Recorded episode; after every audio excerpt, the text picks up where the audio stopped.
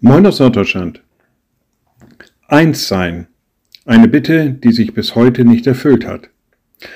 Als Jesus Christus damals ins Gebet gegangen ist, kurz vor seiner Kreuzigung, vor seiner Gefangennahme, da hat er seinen Vater angefleht, mehrfach, dass er doch die, die ihm nachfolgen, eins sein lassen möge.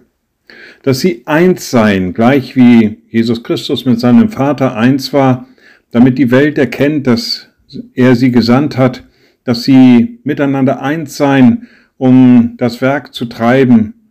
Mehrfach bat der Vater, lass sie eins sein. Heute betrachten wir die christliche Kirche in ihren Ausformungen, in ihren Denominationen und stellen fest, ja, lieber Jesus, diese Bitte hat sich bis heute leider nicht erfüllt. Die christliche Kirche ist immer noch nicht eins und es hat auch nicht den Anschein, als wenn es jemals dahin kommen würde. Was heißt das für uns? Für uns heißt es, daran zu arbeiten, darum in diese Bitte Jesu einzutreten. Vater, lass uns eins sein, lass uns eins werden. Eine Aufgabe, die der Kirche immer noch ins Gebetbuch geschrieben ist, im wahrsten Sinne des Wortes damit die Bitte um das Einssein sich irgendwann erfüllt. Liebe Schwestern und Brüder, ich lade Sie ein zu einem kurzen Gebet und anschließend zu einem gemeinsamen Vater unser.